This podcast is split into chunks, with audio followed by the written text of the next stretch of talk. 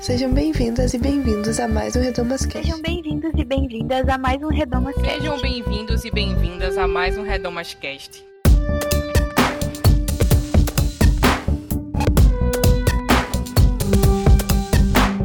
Sejam bem-vindos a mais um Redomas Cast. Eu sou Isadora Nascimento e no programa de hoje nós vamos falar sobre desigrejadas. Como é a experiência de mulheres que praticam a sua fé, têm sua experiência religiosa sem fazer parte da membresia de uma instituição religiosa, sem frequentar uma igreja necessariamente. É um episódio que já fazia algum tempo que a gente queria gravar. Ano passado nós tivemos alguns episódios sobre as mulheres em igrejas tradicionais, pentecostais e neopentecostais. E agora a gente vai falar dessa outra escolha que algumas mulheres fazem, que é a de serem cristãs, de praticar a sua fé, de confessar a fé cristã, sem necessariamente frequentar uma igreja. Foi um episódio que eu gostei muito de ter gravado. As convidadas são muito especiais. Vocês vão perceber a seguir. E eu espero que vocês gostem também do nosso bate-papo, que vocês sejam edificados e edificadas por essa conversa nossa. Então, é isso. Espero que vocês gostem. Mas antes, vamos aos recadinhos. Siga o Projeto Redomas nas redes sociais, a gente é arroba Projeto Redomas em todas elas. Acesse o nosso site, lá você vai encontrar textos, podcasts, cartilhas, estudos bíblicos, materiais para download, para você mandar no grupo do Zap da sua família um texto, um estudo bíblico que seja interessante, compartilhar com as pessoas da sua comunidade de fé. No site também você consegue contribuir financeiramente com o Projeto Redomas. A aba Apoie, você encontra o nosso link no Catarse para contribuir. E se você gostou desse episódio, comenta no site, nas nossas redes sociais, compartilha no Zap da família. Então, é isso. Vamos ao episódio.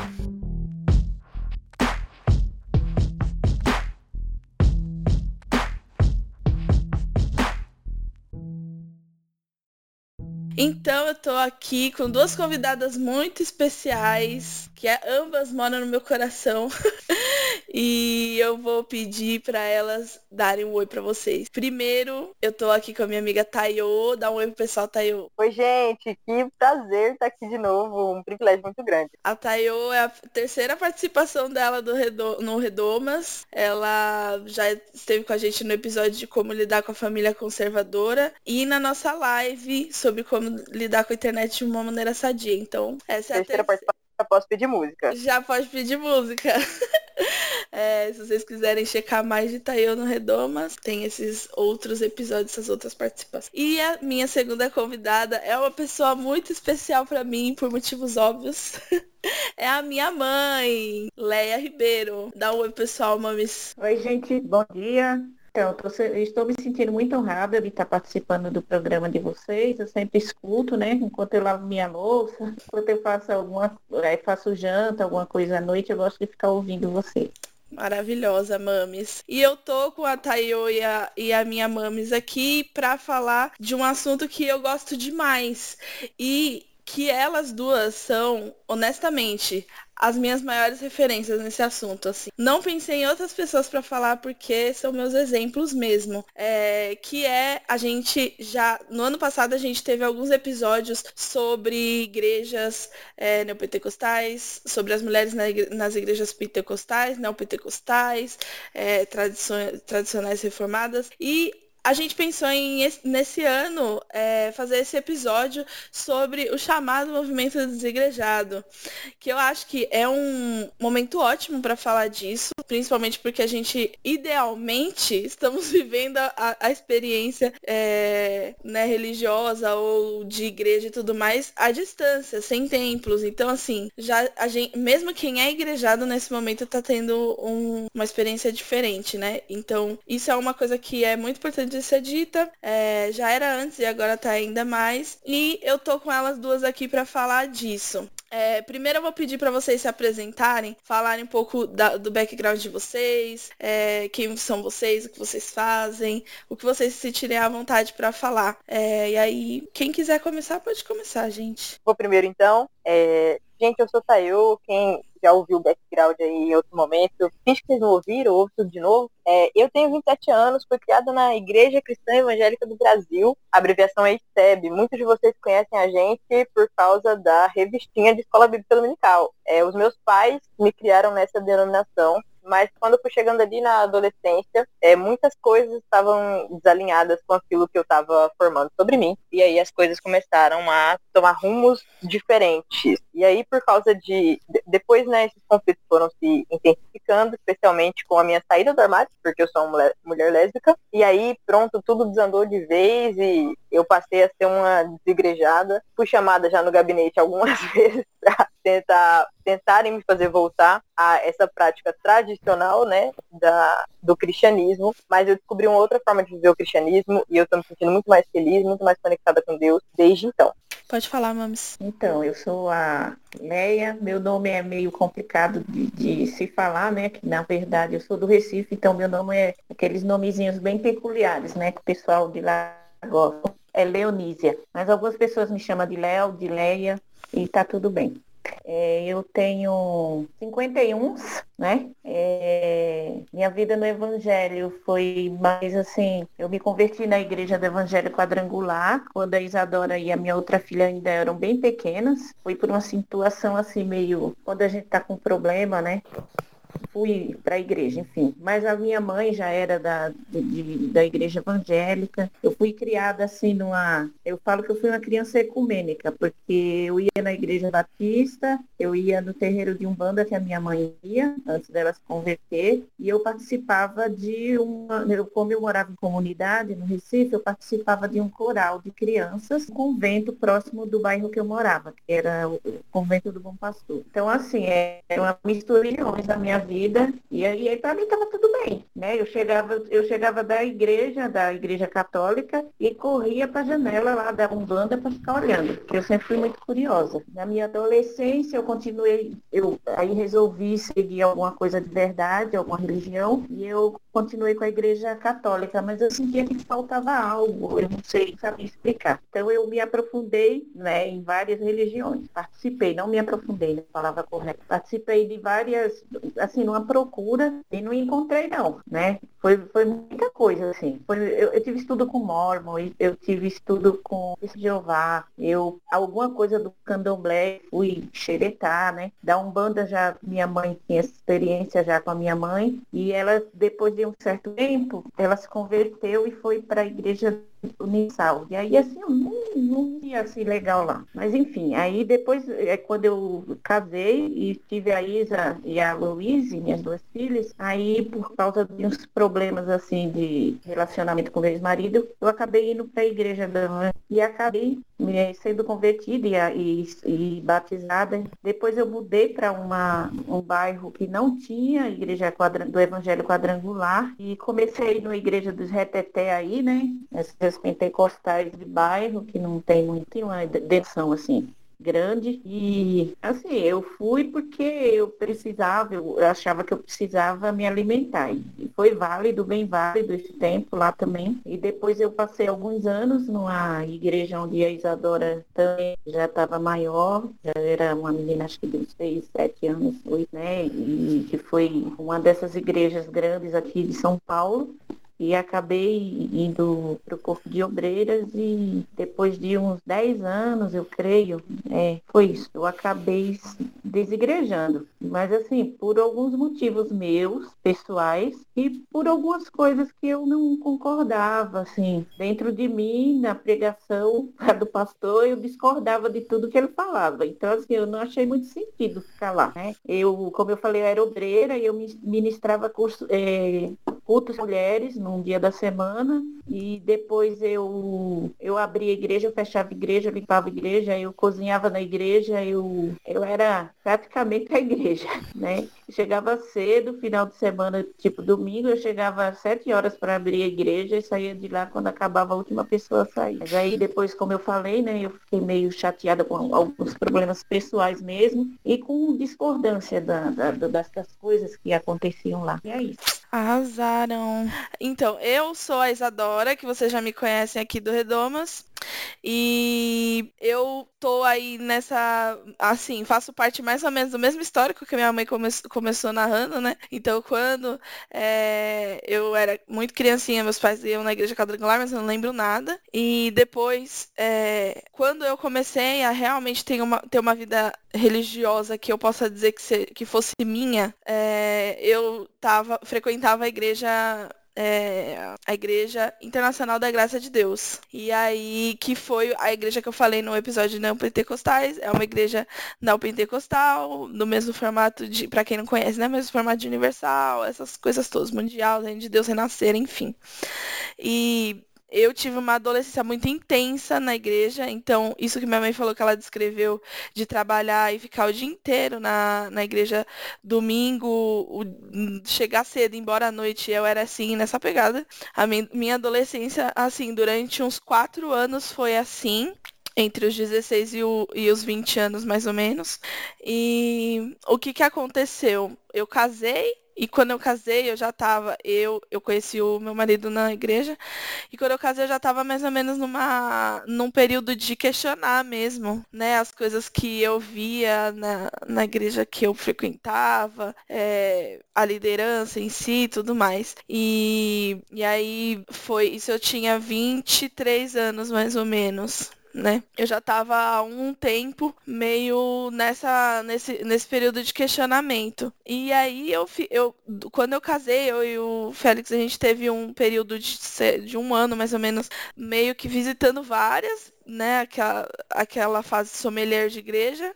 E aí depois a gente começou a, a, ir, a frequentar a Casa da Rocha durante o tempo. E depois, e hoje a gente é, remotamente estamos indo na IBAB, mas a gente costuma, costuma é, frequentar a Igreja Batista de Água Branca é, quando não fora de uma situação de pandemia, né? Mas assim, a minha relação com a igreja, depois dessa experiência na Igreja Internacional da Graça, mudou muito porque é, eu não. Eu, eu deixei de achar que a minha espiritualidade dependia disso. Então, por mais que hoje eu diga que eu vou numa igreja, que eu frequento cultos aos domingos, a minha, o meu envolvimento nunca mais foi o mesmo, né? E a gente vai falar um pouco disso, acho que ao longo do episódio a gente vai falar um pouco disso, mas é, basicamente eu acho, eu me considero uma pessoa desigrejada mesmo que vá à igreja. Então, eu me considero mesmo essa pessoa pós-denominacional, enfim. Então, acho que é isso meu, de meu histórico.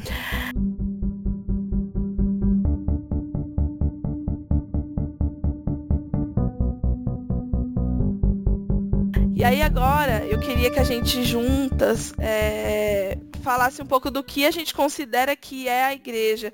Qual é o nosso conceito de igreja?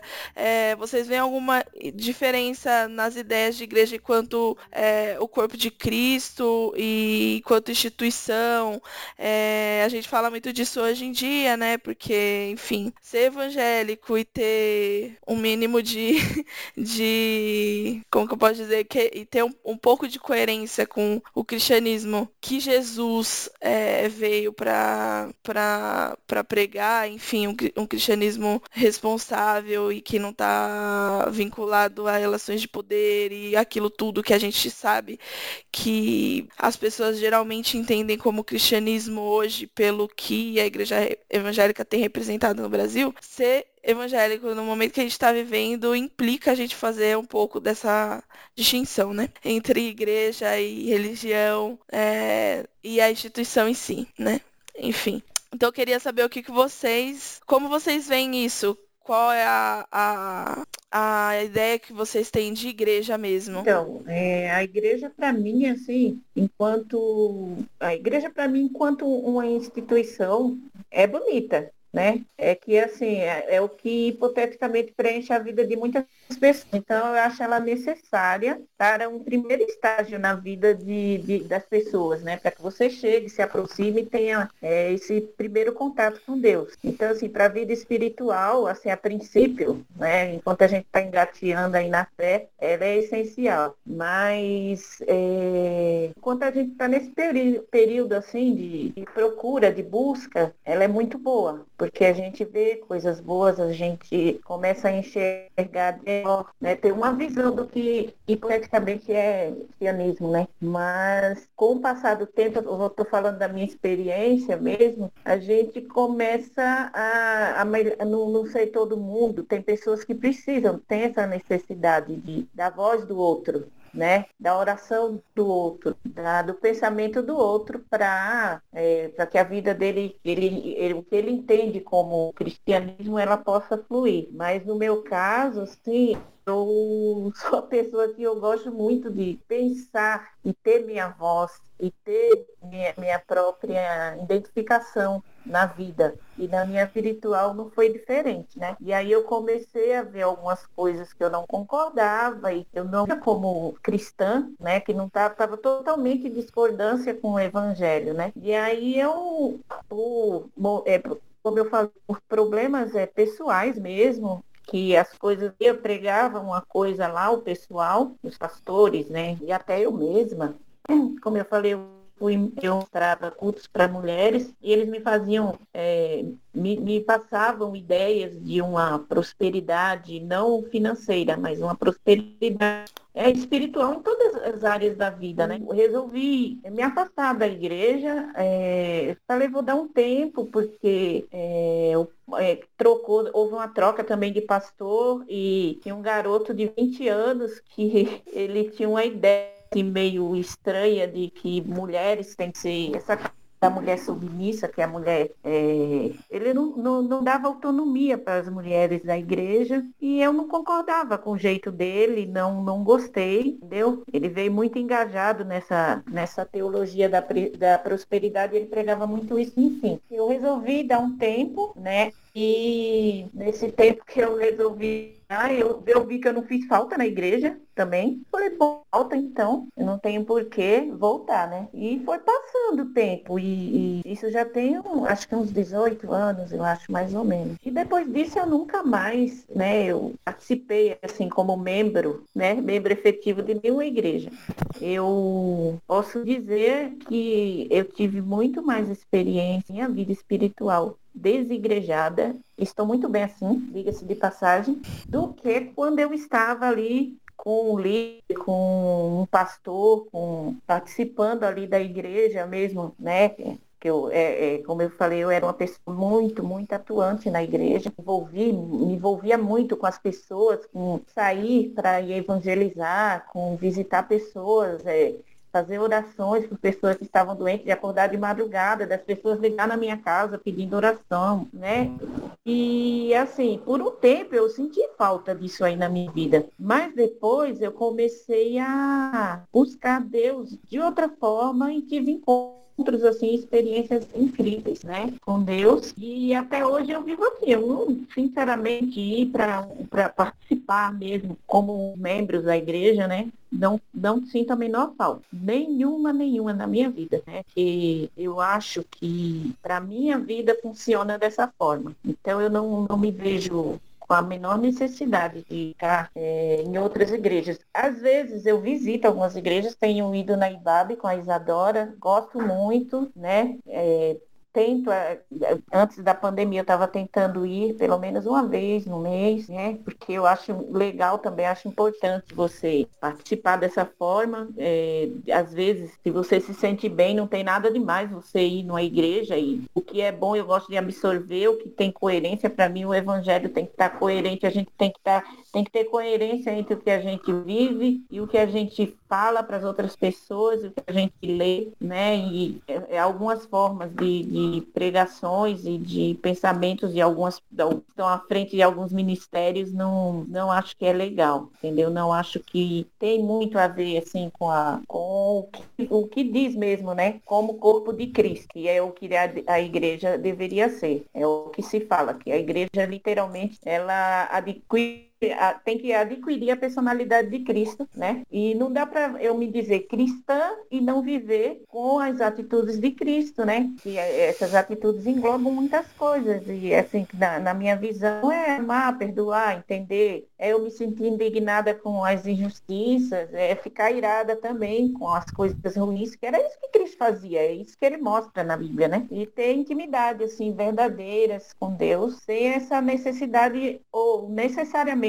essa, essa interferência de outra pessoa, de outra. Assim, é isso. Eu concordo com tudo que a dona Léa falou, né? Eu, a gente realmente vê essa incompatibilidade. Na verdade, o evangelho é uma matéria-prima, né? E aí cada um, quando olha para essa matéria-prima, digamos esse bloco de argila, vai imaginar alguma coisa sobre isso, vai fazer algo sobre isso também, que vai gerar um resultado que é único, que é exclusivo, que depende das mãos de quem está realmente modelando aquilo. Eu acho que, como toda matéria-prima, pode ser algo perigoso. E eu particularmente acho que a religião transformou o conceito de igreja em algo perigoso, algo aprisionador.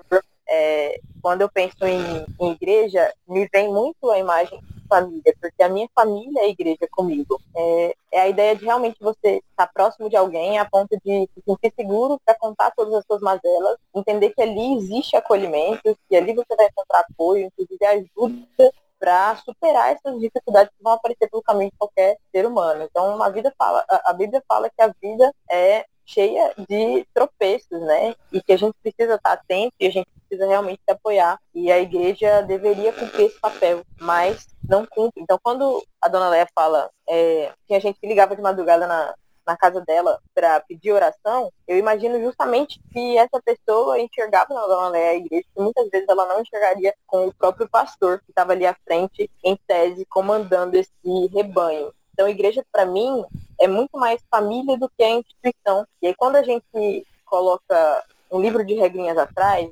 grande parte das igrejas, não todas, mas grande parte delas, tem é, um, realmente um documento que institucionaliza a, como é que a membresia deve se comportar e como é que aquela instituição então deve funcionar. É, quando a gente coloca tudo isso no livro, muitas vezes a gente retira um pouquinho da humanidade daquelas relações. E aí, quando a gente faz isso, a gente não, não percebe às vezes que a gente está se enfiando nesse buraco é, de se afastar do Cristo. É, o Cristo era muito de vou pegar na sua mão, eu estarei com você, eu vou jantar na sua casa hoje. É, como a dona Léa falou, ele, ele era tão humano que ele se irava com as injustiças, ele ficava muito bravo. A gente tem a clássica cena de entrar no templo chutando tudo, porque a galera tava é, fazendo um mercado lá dentro. Então, quando a gente institucionaliza, a gente perde um pouco a noção da humanidade do cristianismo. E eu acho que é muito, muito, muito perigoso quando isso acontece. É o que a gente mais vê acontecer. Então, quando há uma discordância entre um membro da igreja que está num cargo de liderança e o pastor, esse membro vai lá e funda outra igreja. Aí a gente tem mais uma nova denominação. E aí, com isso, a gente vai é, pulando de instituição em instituição, não se reconhecendo naquilo porque a gente não vê Cristo em nenhuma daquelas instituições, em nenhuma daquelas denominações. Quando a gente está falando de igreja, eu acho que a gente deve olhar realmente para as conexões humanas, porque Cristo se fez nisso, né? Como é que a gente, como é que a palavra de Cristo atravessou é, rios e oceanos, se não pela conexão humana de uma pessoa comentar com a outra, a transformação foi gerada na vida dela quando ela ouviu aquela palavra. Então, eu acho que Cristo é sobre essa conexão, Cristo é sobre os encontros humanos, e é por isso que eu preferi desassociar a, o meu conceito de igreja à instituição em si. Eu percebo que essas instituições desumanizaram muito a palavra de Deus, é, pegaram essa matéria-prima e fizeram um grande cocôzão e de verdade se afastaram muito, muito, muito daquilo que a gente vê como caráter de Cristo, que é o que em tese daria pra gente esse nome de cristão, né? Cristão era um, um apelido é, nocivo que davam as pessoas que seguiam Cristo. Era, era como se eles estivessem dizendo, ah, você é um, um Cristozinho, é uma cópia de Cristo, uma miniatura de Cristo. E a gente reverteu esse apelido, que era um bullying que estava sendo praticado ali com, conosco para algo que fosse positivo. Mas hoje em dia a gente pode chamar isso de positivo mesmo. Então, quando eu me afastei desse conceito institucionalizado e desumanizado, na minha opinião, de igreja, eu me sinto muito mais igreja com outras pessoas. E Isadora, mais do que ninguém sabe, que o grupo, por exemplo, Feministas Cristãs no Facebook, teve uma grande participação nisso. Foi um grupo que a gente fundou em 2014 para 2015 e lá a gente podia discutir as coisas que a gente não tem espaço para discutir em outro lugar. É, especialmente, Dona Léa estava comentando aí, é, questões relacionadas ao papel da mulher dentro dessa estrutura, né? Instituição igreja. Então, quando eu fui entrando em contato com essa, com essa outra realidade, é, foi, eu juro para vocês, a Feministas Cristãs foi a primeira vez que eu consegui me perceber em igreja, em igreja me perceber parte do corpo de Cristo é, em muito, muito, muito tempo, em muitos anos. Porque eu conseguia encontrar é, acolhimento, aconchego, eu conseguia encontrar é, amor, o amor que eu não via em, outras, em outros lugares, em igrejas que eu visitei, em retiros que eu participava, acampamentos, é, eventos, encontros. Então, lá eu me senti igreja e essas conexões me acompanham até hoje. Então, como é que a gente pode falar que não é de Deus? Como é que a gente pode falar que uma pessoa desigrejada não é de Deus? É, hoje eu me encontro como pós-denominacional e a gente já revisa alguns conceitos como esse, como igreja, é, porque a gente precisa mesmo repensar para oferecer essa fé racional que a Bíblia fala que a gente tem que entregar, né? Mas eu acho que quando a gente passa a repensar tudo isso, a gente se sente mais próximo de Deus porque a gente se sente mais acolhido pela palavra dele, coisa que as igrejas não estão oferecendo ultimamente, especialmente para pessoas como eu. É, é muito difícil, gente, ser LGBT e estar tá dentro desse conflito. Então, acho que é isso. A igreja, instituição, desumanizou muito o, o, cristianismo, a palavra, e nos afastou muito. Eu acho que talvez essa ideia de nos afastarmos da, da igreja, instituição, nos leve para mais perto de Deus hoje. É por isso que eu estou nessa. É, eu me identifico bastante, assim, com o relato de vocês. Eu, assim, como eu falei, né, eu nunca deixei de, sei lá, frequentar igrejas aos domingos, assistir culto semanalmente, nunca deixei de fazer isso. Mas, como eu falei, né, eu tive essa virada depois, mais ou menos na época entre meu noivado e meu casamento, tudo, que eu e Félix começamos a dar umas questionadas, enfim, nessas, nessas, nessas, nesses discursos mesmo que a gente ouvia na igreja e tudo mais. O que aconteceu comigo foi que quando eu me vi é, sem participar das coisas, porque como eu disse, né, eu fazia muita coisa na igreja, eu trabalhava muito na igreja, fazia muita, muita coisa mesmo. E quando eu me vi sem essas coisas, eu fiquei um pouco, eu senti que houve um momento assim de vazio, né? E, e aí, realmente, como a, a Tayo falou, esse grupo do Facebook é, do Feministas Cristãs, que a Tayo começou, é, foi assim, nossa, era é muito doido falar, né, de um, de um grupo de Facebook. Talvez as pessoas que ouvem não sabem a dimensão disso, né? A dimensão que o Feministas Cristãs teve pra gente. Mas, realmente, eu era um lugar que, em que eu discutia todas as coisas que passavam pela minha cabeça. E ali, eu tenho certeza, às vezes eu pego pra, ouvir, pra ver umas, umas, os comentários meus e posts antigos, essas coisas, e assim, só pela misericórdia, falava altas besteiras. Mas era um lugar seguro mesmo, assim. É eu lembro até que a Tayo sempre foi moderadora, eu passei a ser depois de um tempo, né? E ela sempre teve muito cuidado com quem entrava no grupo, com quem. É, com os conteúdos que eram postados e tudo mais. É, mas de maneira geral a gente tinha alguma liberdade, né? Pra conversar ali. E, e aí, assim, uma coisa que pra mim eu considero que igreja também seja é, algo não necessariamente relacionado à instituição. E só que eu realmente acho que as pessoas são muito plurais, né? As pessoas são muito diferentes e o, e o significado de igreja para cada um vai ser diferente mesmo. E para mim a igreja sempre foi muito é, sobre é, essa experiência espiritual coletiva. Eu tive, acho que no ano passado, por causa do episódio de LGBTs é, aqui no Redom, mas eu tive uma, uma, um clareamento melhor disso, de como era isso para mim, né? Porque a Anister fala num episódio que, que Deus, é, que a gente deve, tem que entender que Deus escreveu a Bíblia, mas Deus também escreveu a vida. E isso eu Acho, nunca mais eu vou ser a mesma depois de ter ouvido isso, porque realmente foi um negócio que pra mim foi um explodiu o cérebro. E eu acho que a, é, quando a gente pensa que Deus escreveu a vida, eu passei a entender que eu sou muito ministrada pelos testemunhos de outras pessoas. E a, a minha visão de igreja é essa, é essa experiência coletiva, essa divisão de experiências entre cristãos, que era uma coisa que eu, há muitos anos, eu não estava tendo na instituição. E nesse grupo de Facebook eu passei a ter. E, é, e realmente isso extrapolou para amizades verdade, é, amizades realmente é, é, sólidas, assim, para mim. Então a Tayo é uma pessoa que eu tenho que é uma amizade que assim, a gente nunca morou na mesma cidade. Mas a gente tem uma amizade realmente bem sólida, de anos, né? Assim, se você for parar pra ver, faz bastante tempo que a gente se conhece. E, e a, as, as próprias, a Luciana, a Bianca, é, aqui do Redomas, eu conheci também no Feministas Cristãs. Então, são amizades que eu tenho bem sólidas e que, e que são com essas pessoas que eu divido experiências. Então, igreja para mim, passou, eu, eu passei a entender que igreja para mim é isso. É essa experiência coletiva de espiritualidade. É quando a sua espiritualidade entra em contato com a espiritualidade de outra pessoa e se transforma. Isso é um, vira um, são elementos químicos que combinados viram outra coisa, entendeu? E, e não só essas pessoas, mas eu, eu tenho amiga, amigos e amigas é, da Igreja Internacional da Graça que eu levo até hoje e com, com quem eu tenho esse mesmo tipo de experiência.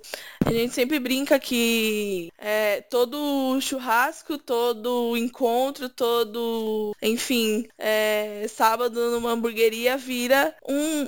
Toda vez a gente começa a falar de igreja, de Bíblia, de vira alguma coisa assim, né? Então a gente acaba sempre trocando muita experiência, né? Eu tenho esses amigos que, para mim, são a igreja hoje, entendeu? É, fora o Félix, que também, né, enfim, divide muitas coisas comigo nesse sentido, diariamente e tudo mais. Então, para mim passou a ser essa experiência. E a, e com feministas cristãs, eu, eu, lembro que teve uma época que eu sentia muita falta de trabalhos, né, presenciais, juntos, encontros, essas coisas, tipo reunião de jovens. E eu lembro que teve uma época que a gente fazia encontros presenciais aqui em São Paulo, no, no Centro Cultural da Vergueiro. E era ótimo, a gente se via duas vezes por mês. E, é, e foi assim que eu consolidei, né, essas amizades, eu acho. E que foram coisas que contribuíram muito. Então por isso que eu digo que depois da da, da, de eu ter saído da Igreja Internacional da Graça, a minha relação com a igreja instituição nunca mais foi a mesma, porque eu comecei a encontrar fora da instituição é, coisas que a instituição antes me proporcionava e que já não estava mais me proporcionando. E aí eu já não senti mais necessidade, entendeu, de, desse, desse envolvimento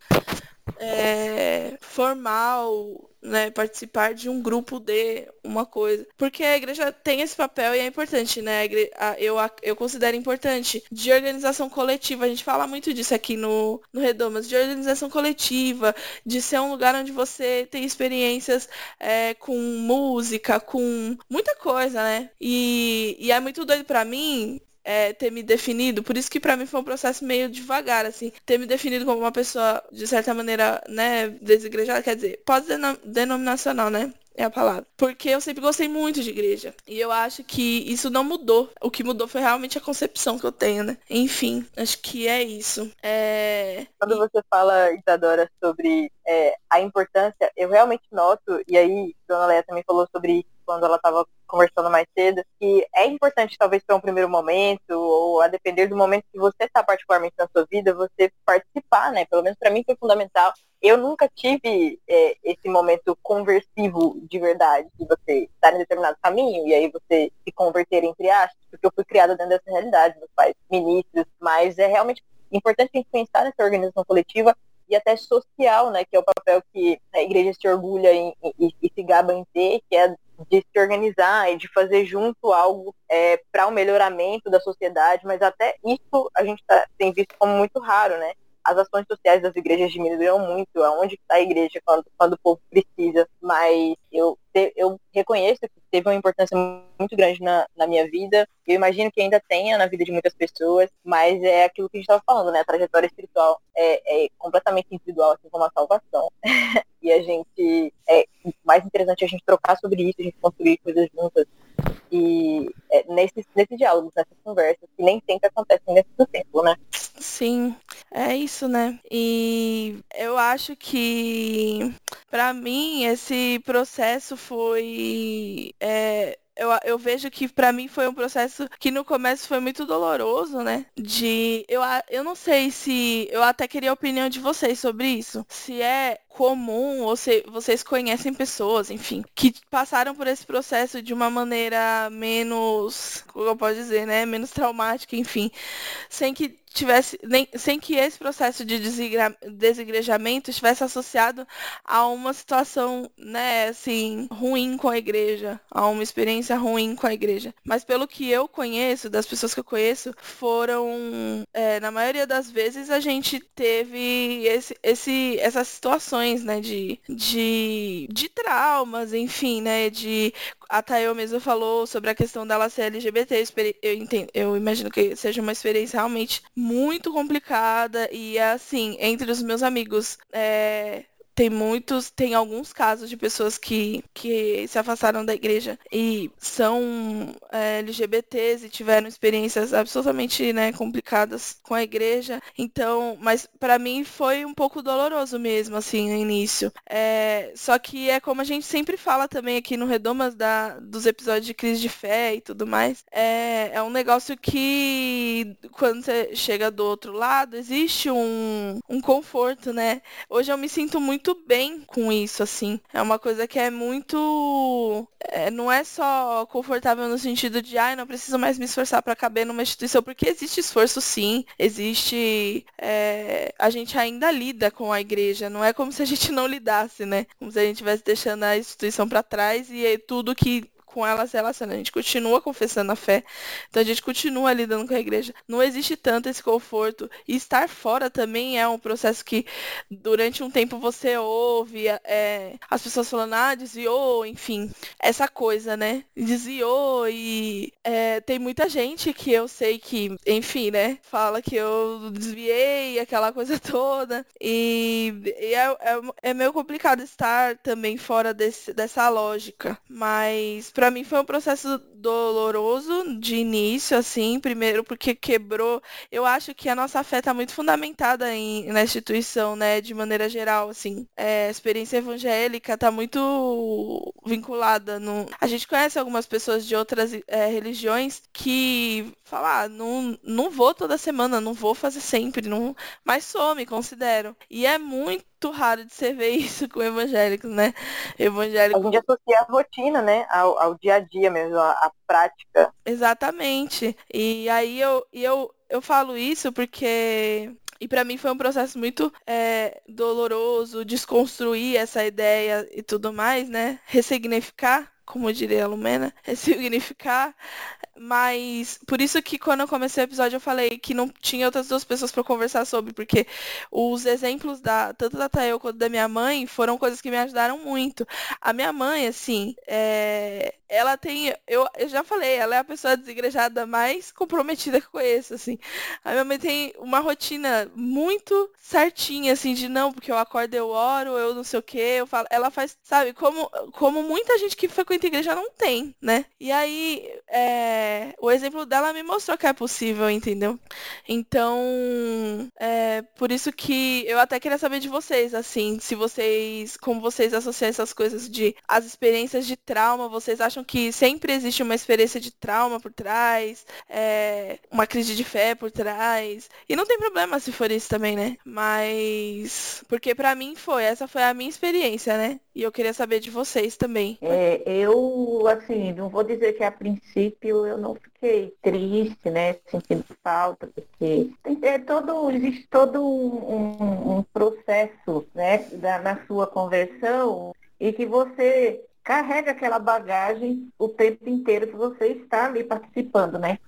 como membro de uma igreja. E assim, eu tinha uma rotina assim muito intensa na igreja e por um tempo eu tive realmente falta, mas assim, o fato de, de, de, do que o pastor, um menino de 20 anos, né, não é pela idade dele, mas pelas ideias que ele tinha de, de igreja, enquanto igreja, não bater com a minha já foi motivo suficiente de eu sair, porque ele subia no púlpito, pregava uma coisa e eu estava ali embaixo como obreira discordando de tudo, né? Discordando de tudo que ele falava, é, um dos problemas que eu tive, problema é, de relacionamento com o meu marido. E aí ele vira para mim e fala, ah, é, seu, seu casamento deu certo, porque você não convidou o seu casamento. Eu, oi?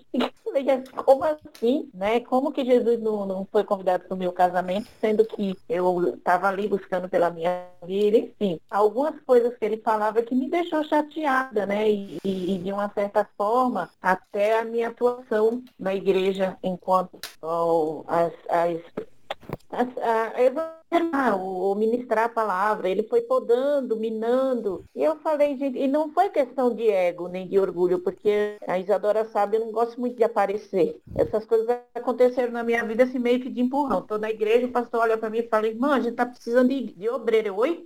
E eu falei, nossa, eu fui para casa pensando, esse pastor é doido. E assim, várias vezes que eu fui, isso poucos dias que eu estava indo nessa igreja, né? Como eu falei no começo, eu tinha mudado de São Paulo para Guarulhos e, e não igreja do Evangelho Quadrangular, enfim. Aí eu falei, nossa, mas eu, eu, obreira, nunca me vi assim, não quero. E assim foram vários dias ele me convidando até que eu fui vencida pelo caso. E fui. Depois, um dia ele liga para mim, ele abriu um ponto de pregação no bairro e, e falou para mim, irmão, o irmão fulano não vai poder ir hoje, a senhora vai ministrar a palavra. Eu falei, não, pastor, pelo amor de Deus. Ele, irmão, o ex-me aqui. Eu fui. Então foi tudo assim, muito. E eu fui aquele dia e a partir daquele dia, todas as terças feiras eu ministrava a palavra. Depois eu comecei a ministrar a palavra nessa, nessa, nesse ponto de pregação e na igreja para mulheres. Então, assim, minha vida não era uma coisa que eu fui porque, ah, que lindo, eu quero ser. Não, nunca nem que eu tinha vocação para isso. Mas, enfim, eu ia, né? Mas, assim, voltando à, à pergunta aí da Isadora, para minha experiência, por um, é óbvio que foi de falta, fiquei chateada. Depois eu encarei como libertador, porque se eu não concordava com o que ele falava, se eu cheguei às minhas próprias conclusões a respeito do que era a igreja, né? Eu cheguei e, e assim, hoje acho que a igreja sou eu e as pessoas que vivem ao meu redor e que enxergam e que pensam o evangelho como eu, gente. Não é, eu não acho que eu esteja errada, não sei, pensar dessa forma, porque eu creio que é, a igreja em si é essa que enxerga né, a vida do outro como a sua vida, que é, não enxerga pessoas assim, não é uma igreja que pessoas que eu vivencio no meu dia a dia. As pessoas que eu vivencio no meu dia a dia é, têm defeitos, elas é, têm problemas, elas pecam, elas erram, entendeu? E, e, isso não foi uma coisa que Jesus deixou da terra falar assim, ah, só tem santo. Gente, a gente é santo porque é santificado palavra de Deus. Mas a gente no dia vai falar um palavrão, no dia a dia eu vou falar um palavrão, vou ficar brava, eu vou ficar, é, vou julgar as pessoas, isso é, é humano, né? Faz parte da nossa, da nossa existência enquanto pessoas, né? E assim, essa coisa da igreja que não tem coerência com esse evangelho, né? E que Jesus vivenciou e que mostrou pra gente, para mim, assim, não, não serve. Para mim, assim, Hoje eu vejo que foi libertador, porque eu tenho liberdade dada espiritual para orar. A Isadora falou que eu tinha, tenho uma rotina de oração, eu tenho mesmo, eu acordo, eu entro às 8 da manhã no meu serviço, eu acordo 5 e 40 todos os dias e no mínimo eu faço meia hora, 20 minutos de oração e que é uma conversa com Deus. Gosto de, quando eu posso, quando eu não estou atrasado, eu gosto de ir caminhando, porque o meu serviço dá uma meia hora, 35 minutos mais ou menos, mas necessariamente eu volto só, é, caminhando. E esse, esse meu caminhar é sempre conversando com Deus eu venho batendo papo com ele. Eu venho sozinha agora depois da pandemia, né? E é essa liberdade eu não sentia que eu tinha quando eu estava dentro da igreja, porque de uma certa forma todas as igrejas têm suas suas falas e seu seu modo de pensar, né? E é passado isso para os membros das igrejas, né? E a gente acaba por vivenciar aquilo e viver a igreja que eu que eu participava, eles proibiam até você de, de visitar outras igrejas Gente, isso é um absurdo. E como que a pessoa pode, pode ter esse, esse poder de manipulação da minha vida, sendo que Deus fala que foi para a liberdade que ele né, me libertou? Então, sei, não sei. E ele fala, conhecerás a verdade e a verdade vos salvará. O que me salva é a verdade de Deus, do Evangelho, não é a verdade do homem, gente. E eu quero, eu gosto de ter é, meu pensamento livre, eu gosto de ter acesso a minhas coisas, a minha vida e a discordar, sim, do, do que uma outra pessoa fala, entendeu? E, e a pensar junto com ele, ele e ver se realmente é coerente, né, com a, com a minha vida no meu dia a dia. Não é que essa, essa coisa desse evangelho bonito, conflito ou que só julga, ou que só castiga. Isso não é verdadeiro, isso não é da vida da gente. A vida da gente é de, de experiências. No dia a dia a gente tem experiências todos os dias, todos os dias, né? E, e, e problemas, e lutas, e, e buscas, e, momentos de dificuldades. E é isso é viver, gente. E não viver essa coisa utópica de, ai, que o mundo é lindo, que você vai para Jesus, o seu mundo vai ser maravilhoso, ou então que você está ali sofrendo, você tem que passar por lutas, porque Jesus passou por lutas e você tem que passar, ou então que você vai ficar rico se você dizimar e ofertar e ofertar e isso não é uma realidade que fala na palavra de Deus, né? Não é o que tem que está escrito. E eu gosto dessa liberdade, entendeu?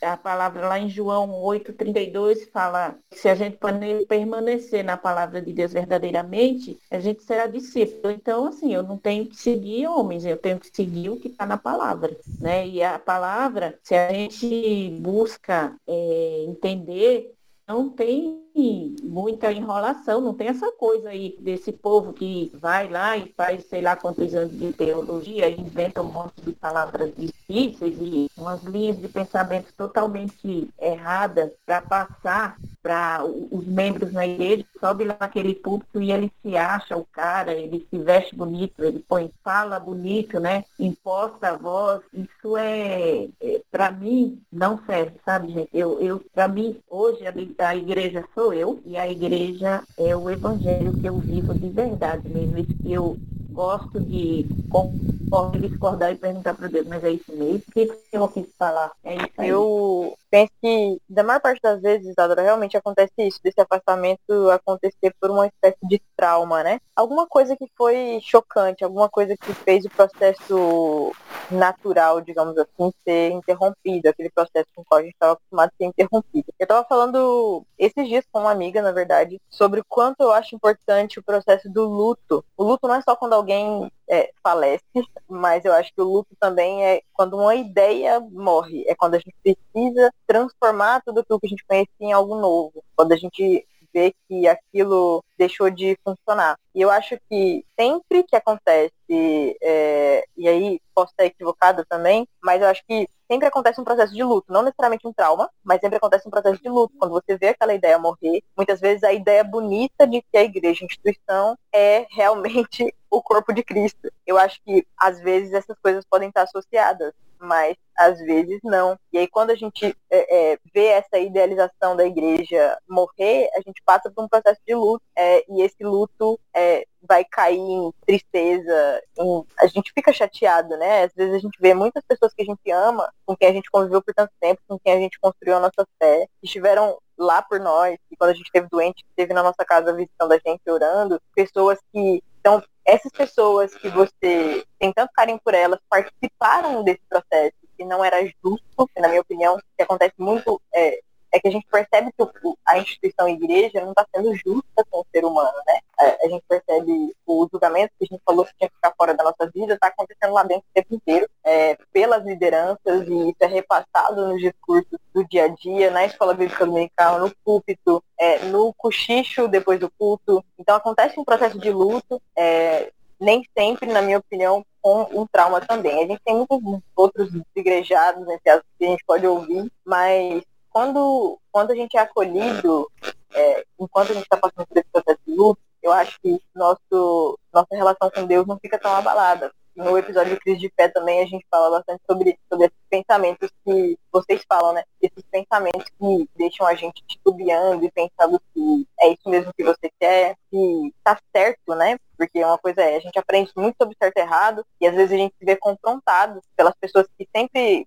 se disseram estar certas estando erradas de acordo com aquilo que a gente construiu como certo errado. Então, esse processo de luto, quando ele é acolhido por outras pessoas que estão te compreendendo, compreendendo a sua humanidade, entendendo que esse processo faz parte, é, eu acho que é transformador. Então, uma coisa que eu costumo dizer é que é surpreendente, sim, que eu, enquanto mulher lésbica, tenha passado por esse processo, continue me é, é, denominando cristã por mais que eu seja pós-denominacional e não frequente mais nenhuma igreja, viva a igreja de outra maneira, que eu continue sendo cristã. E tem muitos LGBTs que confrontam nós, que somos LGBTs cristãos, com isso, não, mas como é que você, sendo oprimida por tanto tempo, continua dentro desse grupo? Na verdade, eu tô dentro e não tô, né? Porque quando a pessoa vira para mim e fala que eu sou desigrejada, ela tá querendo me excluir da igreja, que é o corpo de Cristo. Ela não tá falando simplesmente do fato de eu não frequentar um tempo. Quando ela uma das pessoas que são congregacionistas, elas apontam o dedo para mim e falam, você é desigrejada, o que elas estão querendo dizer não é eu não frequento a templos, é você saiu do corpo de Cristo, o que você está fazendo com a sua vida. Então,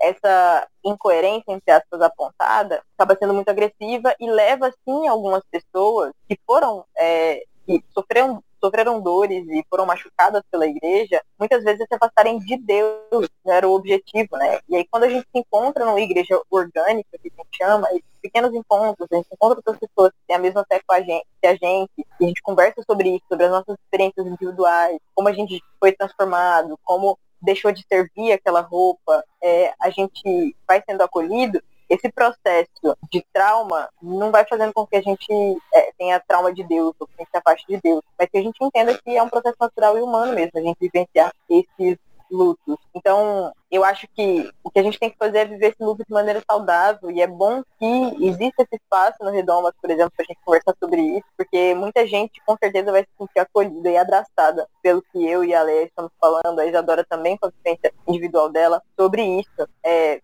é muito importante que a gente se encontre em algum espaço. E existe espaço também para os cristãos desigrejados, é, que a gente transforme realmente esse termo é, de bullying em algo é, renovador para a nossa fé, que a gente encontre um novo jeito de viver, que seja realmente de acordo com aquilo que a gente acredita, que a gente deixe de viver pelos outros, né? Dona Leia estava falando, às vezes a gente precisa de alguém que pense por nós quando a gente está falando de igreja. É mais ou menos isso, que a gente consiga, na verdade, pensar por nós mesmos e consiga encontrar uma maneira de viver a nossa fé com muito mais respeito, muito mais amor do que o que tem sido apresentado pra gente. Eu acho que isso que até falou e que minha mãe falaram é muito é muito é muito doido, né? Como eu é que eu, é o que eu falei, eu nunca saí de igreja, mas eu me identifico 100% com, a experiência de vocês, porque eu tive esse exemplo da minha mãe em casa, eu vi o processo dela e isso me influenciou bastante, né? E eu soube como é, como era passar por isso, porque foi bem complicado mesmo assim. É, eu eu e meus amigos, a gente saiu tudo de uma vez vez da igreja e ficamos todo mundo meio perdido, meio saber, sem saber, cada um vivendo seu processo e sem saber ao mesmo tempo como se encaixar de novo. E aí eu tive esses, esses lugares de acolhimento, né, no Feministas Cristãs ou até entre esses meus amigos que me ajudaram muito a sair dessa crise de fé. Por isso que eu acho que a experiência de igreja é importante, né? A experiência de igreja é sobre isso. A gente está falando exatamente de uma experiência de igreja que a gente teve fora da igreja, né? Esse acolhimento é uma experiência de igreja. Então, isso é muito legal. E é o que, eu, o que faz eu pensar que não é impossível ter alguma é, algum algum tipo de, de tô tentando pensar na palavra que não seja experiência porque falei demais. Mas de ter algum tipo de, de, de vivência coletiva né com com, com, a, com cristãos e com a comunidade fora da igreja. E eu acho que é, é sobre isso né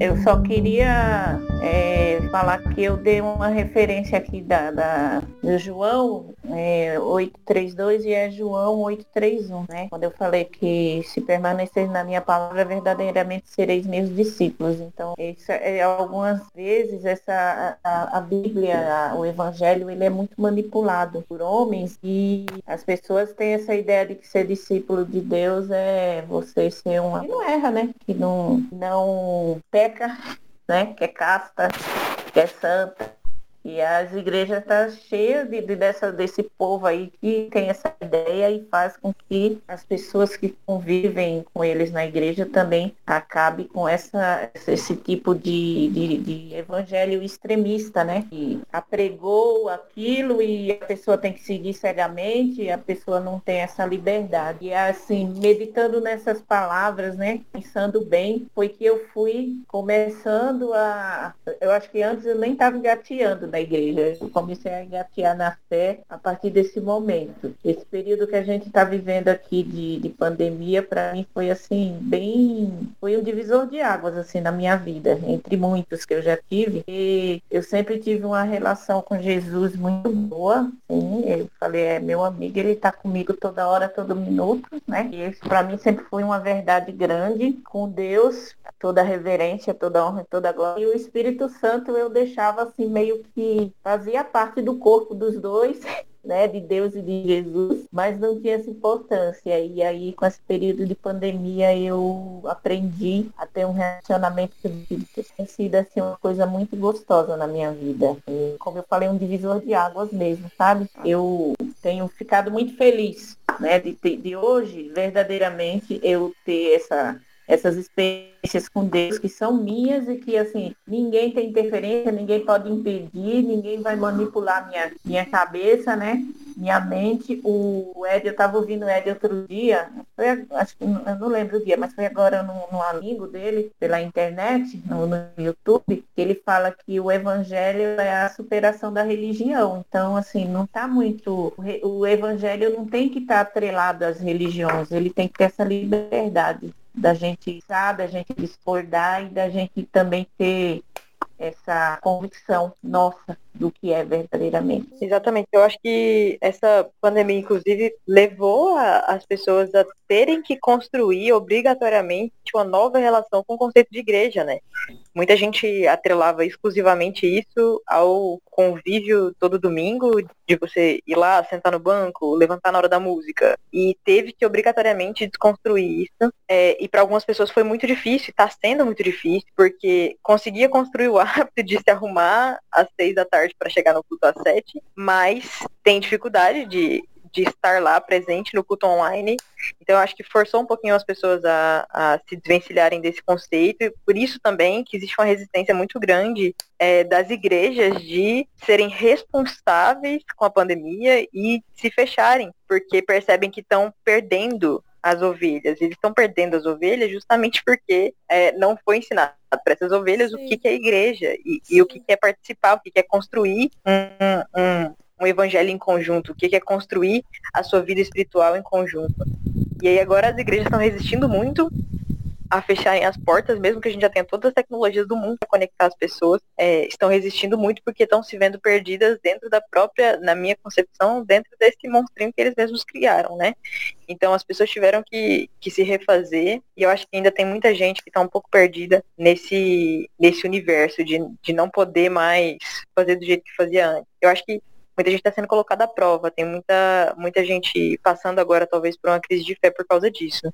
É, exatamente. Eu tava ouvindo a, a, a Tayo falando, né, do que quando as pessoas dizem que você, enfim, desviou, quando as pessoas dizem que você não faz parte mais, ela não tá falando só da instituição, que ela tá falando do corpo de Cristo e tal. E eu acho que é, é esse o ponto que eu considero que é mais importante nesse assunto, porque assim, é, é, como eu falei, eu acho que entre evangélicos, e aí eu tô falando da minha experiência, entre evangélicos é muito comum que não exista, não exista essa distinção do que é igreja e do que é instituição e do que é Deus, evangelho, enfim, experiência com Deus, essa coisa, né? A, a experiência espiritual em si ali. É, não existe muito essa separação. E é muito doido isso, né? Porque eu acho que o meu processo mesmo começou quando eu fiz essa desassociação, né? Assim, é, eu lembro que uma vez eu, o meu pai conversou comigo porque é, ele disse que ele,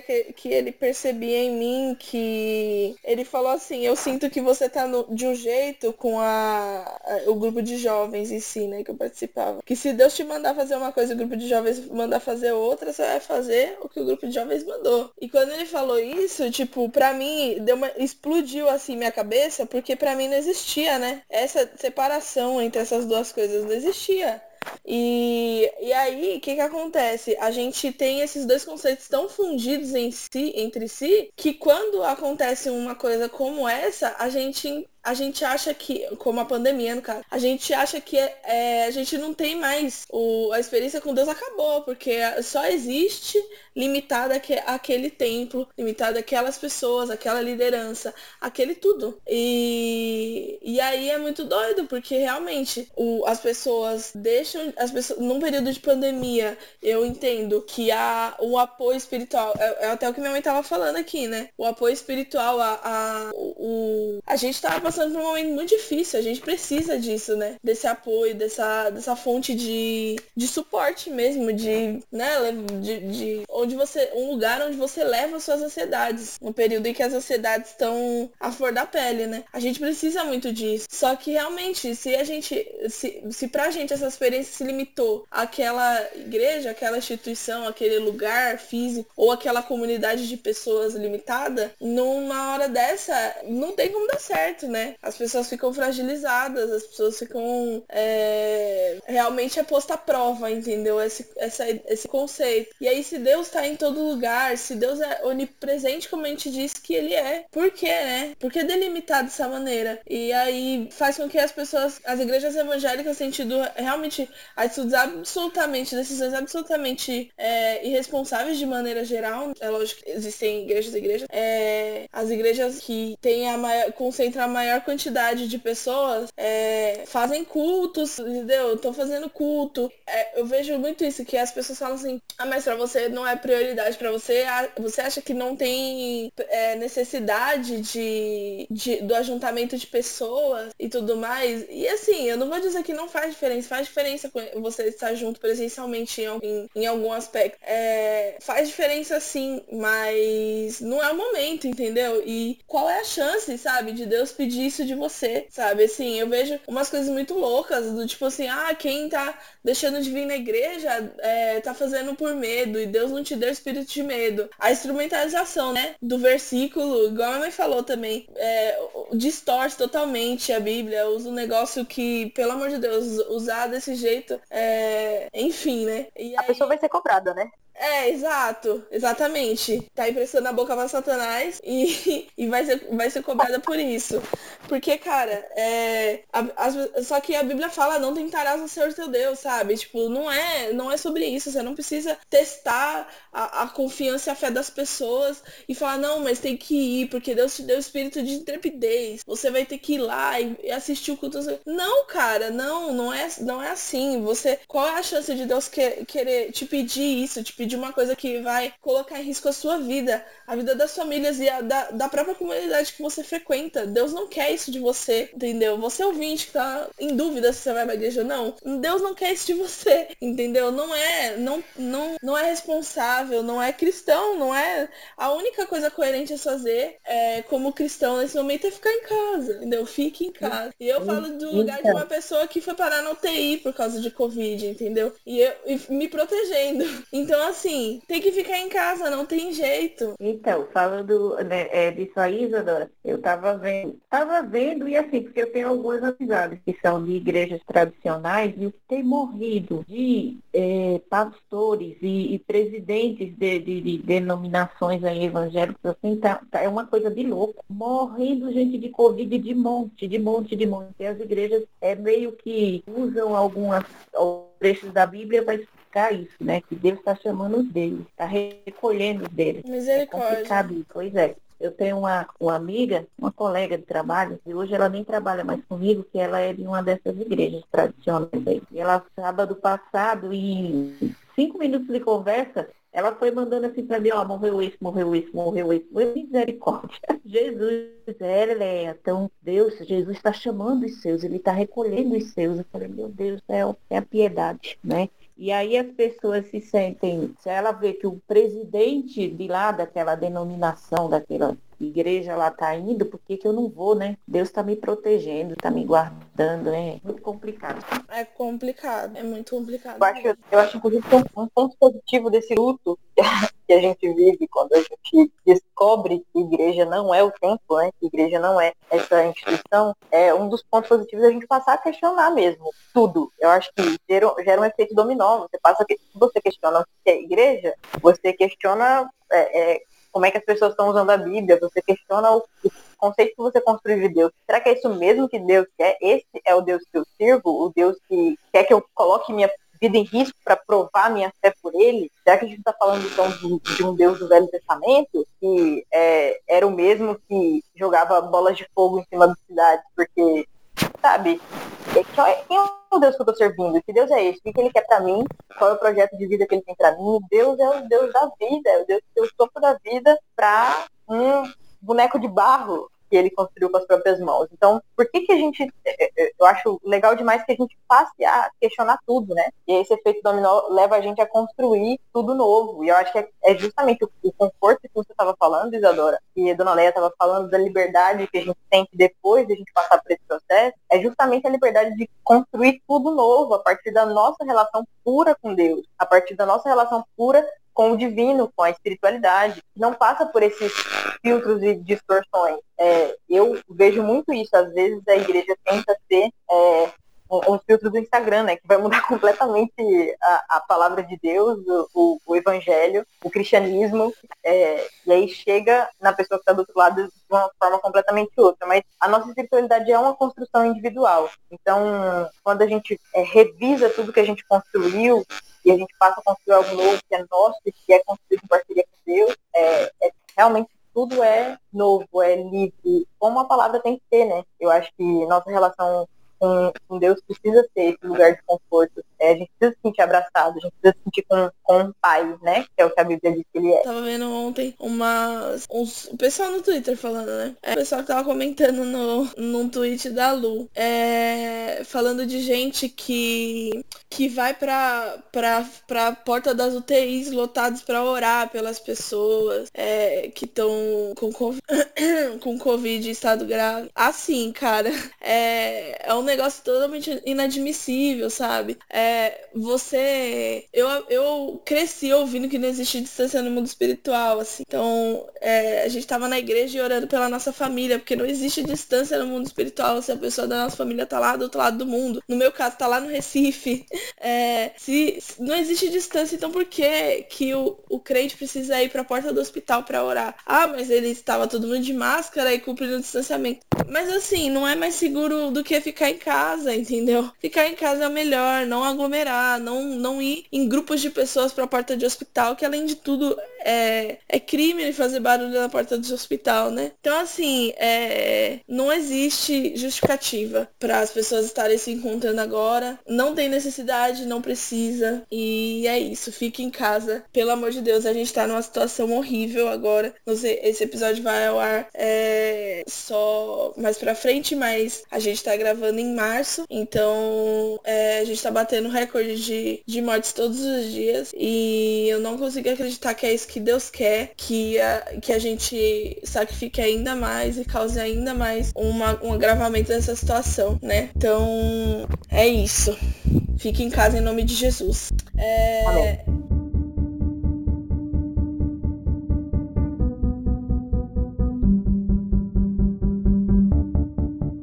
E, gente, eu queria ver com vocês se vocês têm é, alguma indicação para fazer, essa última parte do, do programa que a gente geralmente pede indicação a fazer. Eu tenho, eu tenho, na verdade. É, salvo alguns pequenos detalhes um pouquinho preconceituosos de um livro que foi escrito muito tempo atrás, eu queria recomendar Maravilhosa Graça.